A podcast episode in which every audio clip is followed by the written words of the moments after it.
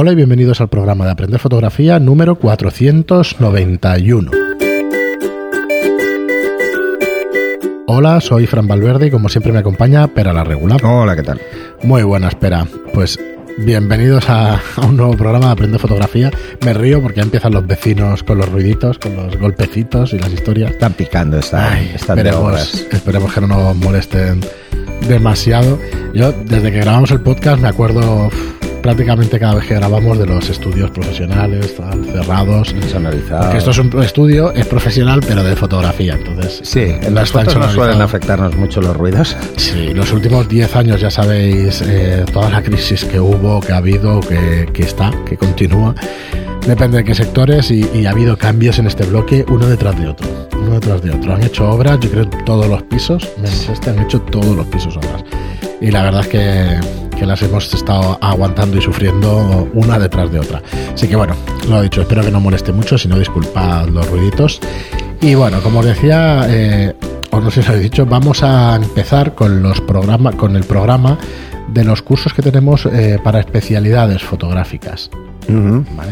Entonces, eh, tenemos bastantes cursos de especialidades fotográficas realizados ya, unos 3, 6, 7, 8 cursos distintos y más que, que iremos haciendo. Pero vamos a empezar por el de fotografía boudoir. ¿Vale? Te ríes porque no para, ¿no? No para, no Y para. los martillitos y todo eso. Pues eso. Como sea el de la última vez, ese que tenía martillazos erráticos. Iba- es que es terrible verlo sin ver los. Sí, no sé. ¿Te puedes Pum, imaginar lo que hace? vez, Sí, es verdad, es que hacía eso. Y se esperaba. minutos. Yo creo que se tomaba pum, el café o, el bocata entre Bueno, martillazos. suele ser normal, sin ver lo que están haciendo, pues es, es muy complicado saberlo. Bueno, pues nada, tenemos el- la primera especialidad que tocamos fue el, el curso de fotografía boudoir. Entonces, bueno, ¿qué, qué nos Bueno, puedes esto- decir? Estos cursos de especialidades yo eh, no lo veo ni para profesional ni para aficionado. No, No, yo lo ahí. que es más, más que nada por temas de inquietudes personales, seas profesional o seas aficionado. Lo que sí que está claro es que los de especialidades suelen ser para aficionados avanzados en el caso de eh, o profesionales, porque hay Por una serie técnica. de conceptos que hay que tener muy claros, porque si no es muy difícil seguir algunas cosas, ¿no? El de boudoir hay, hay varios aspectos que tratamos, pero sobre todo tratamos, eh, aparte de, de cómo jugar con la luz, tratamos aspectos formales de, de la sesión. Eh, bueno, la fotografía boudoir se puso muy de moda hace unos años eh, para muchos fotógrafos de, de social que hacían bodas, que era el momento en el que la novia se vestía y se, se ponía el vestido y jugar un poco con, con esa imagen más sensual de, de, un poco fotógrafo voyeur que no, no está en la escena sino que no participa, ¿no? De entrada lo que vemos es esto, hacemos un poco una introducción, que es esto de la fotografía boudoir, porque no busca el erotismo, sino que busca pues, la mujer en un espacio privado.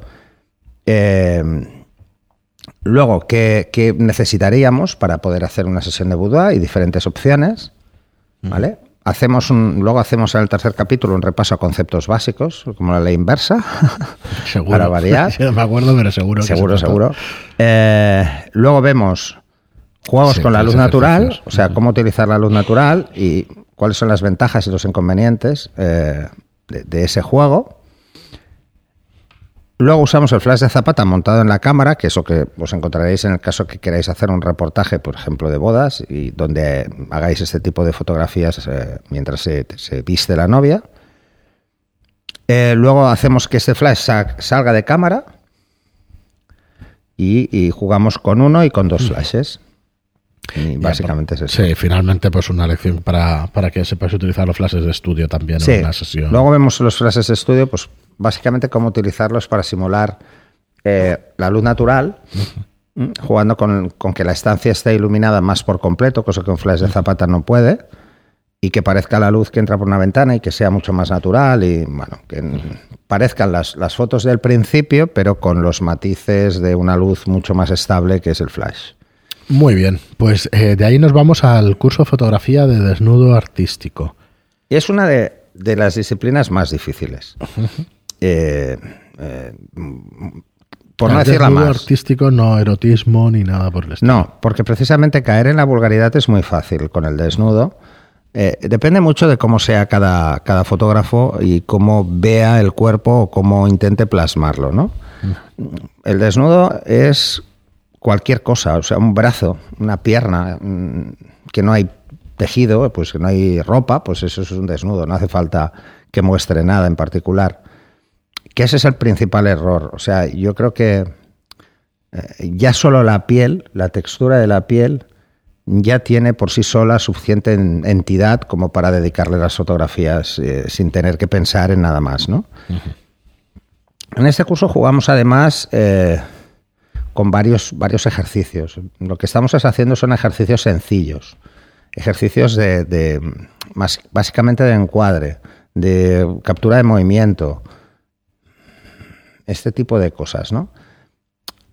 Para que os hagáis una idea, ¿eh? el desnudo artístico tiene muchas formas de interpretarlo y muchas formas de jugar con la luz. Aquí lo que intentamos es que veáis algunas formas de juego con la luz eh, para que podáis desarrollar vosotros vuestra parte más creativa, ¿no?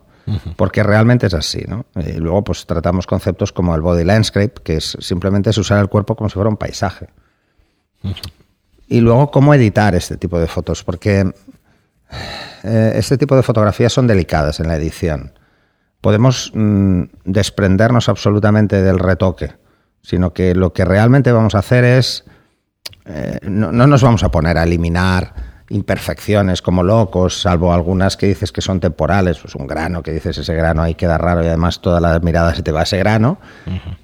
Pues cosas así, cosas como muy simples. Eh, es mucho mejor reforzar lo que no hemos podido hacer eh, durante la sesión, por ejemplo, la luz, ¿eh? reforzar la luz, reforzar las sombras, jugar, por ejemplo, con, al reforzar las sombras, pues con, la textura, con la forma del cuerpo, este tipo de cosas. Y no tanto un retoque como el que haríamos pues, eh, de piel, para moda o para publicidad.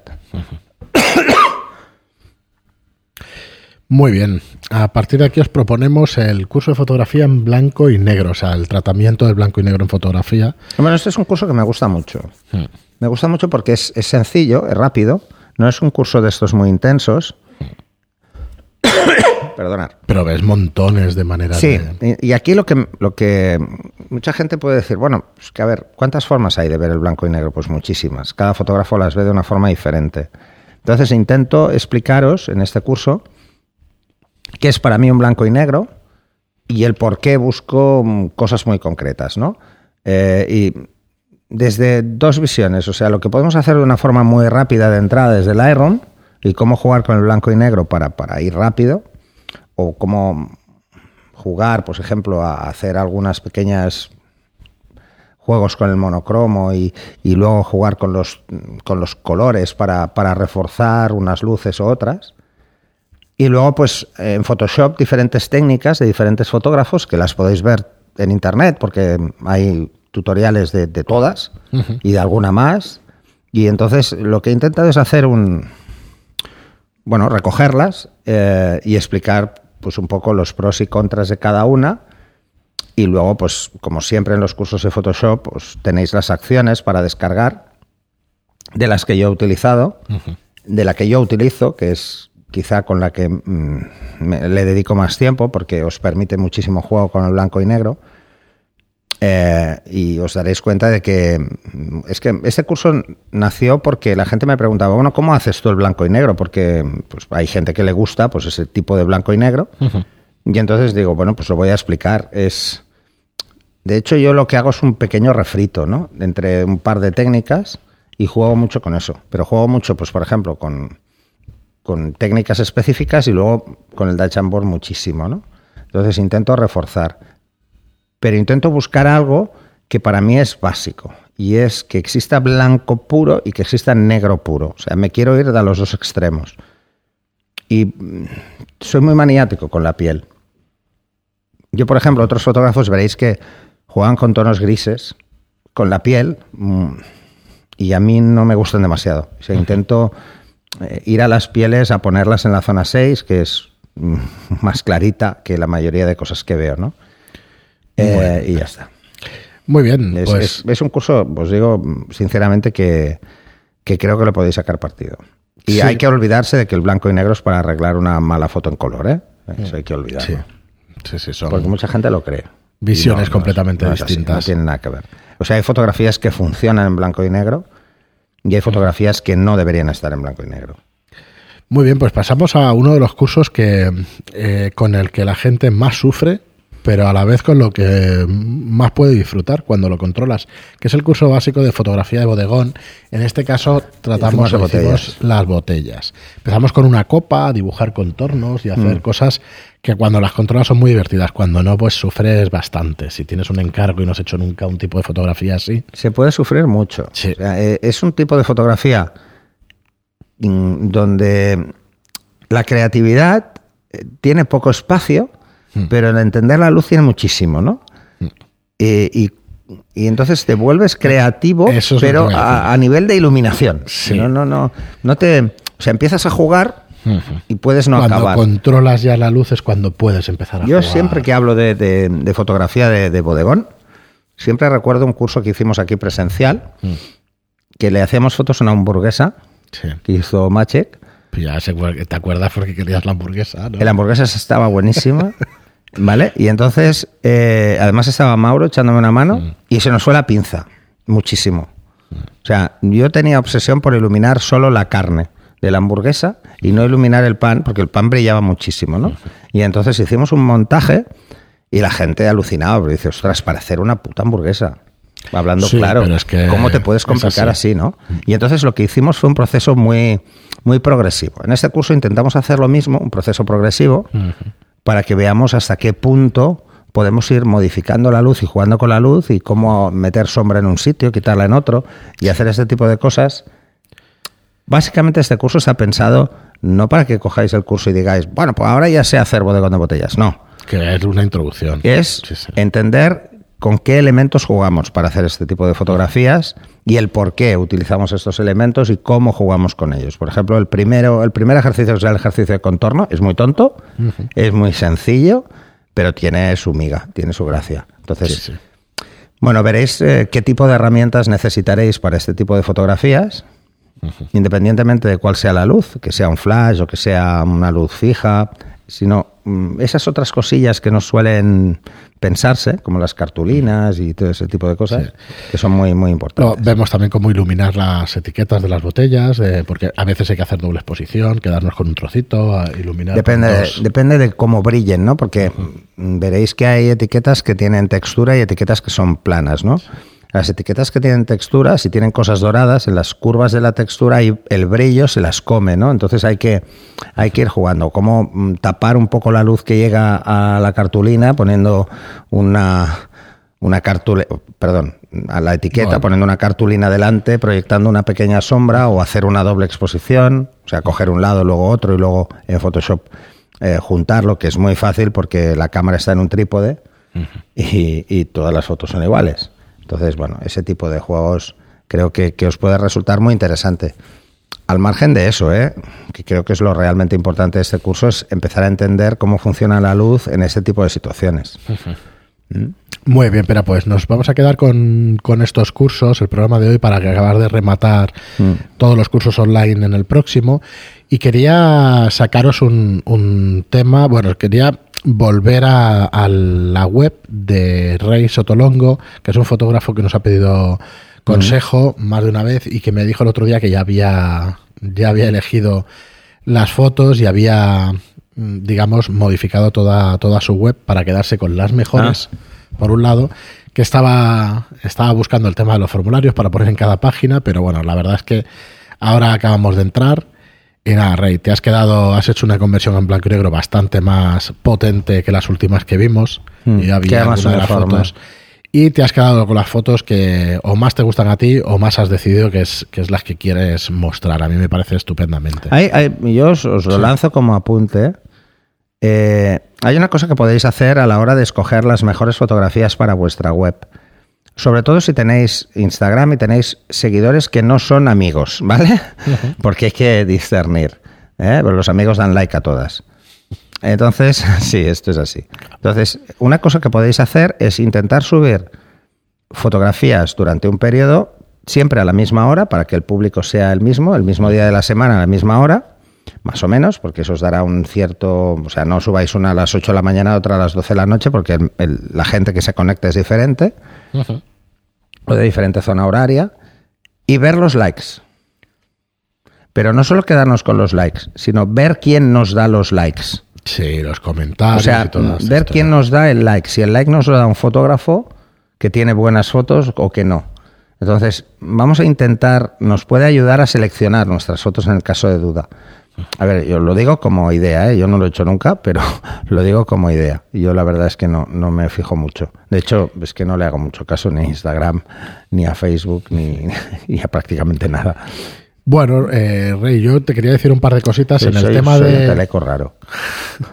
No, ignoro esto, ¿no? El tema de las redes sociales a mí siempre me ha... Mira, un comentario, Rey. El tema en el apartado de people, eh, pones people, personas.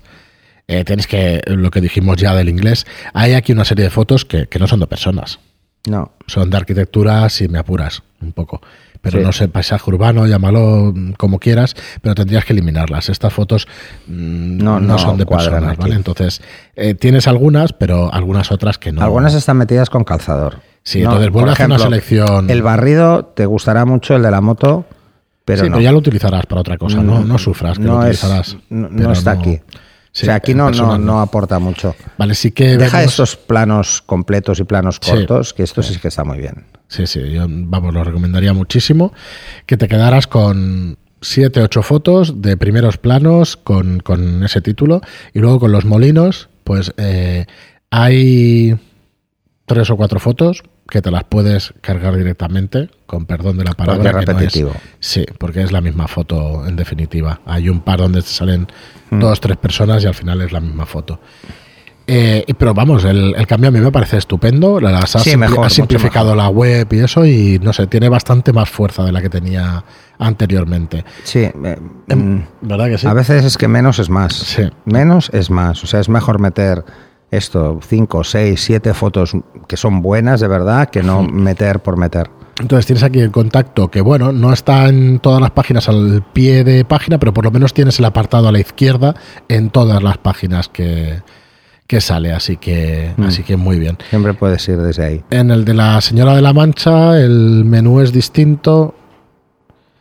Yo seguiría, bueno, te has quedado también, me parece una mejor selección que las que tenías. Hmm.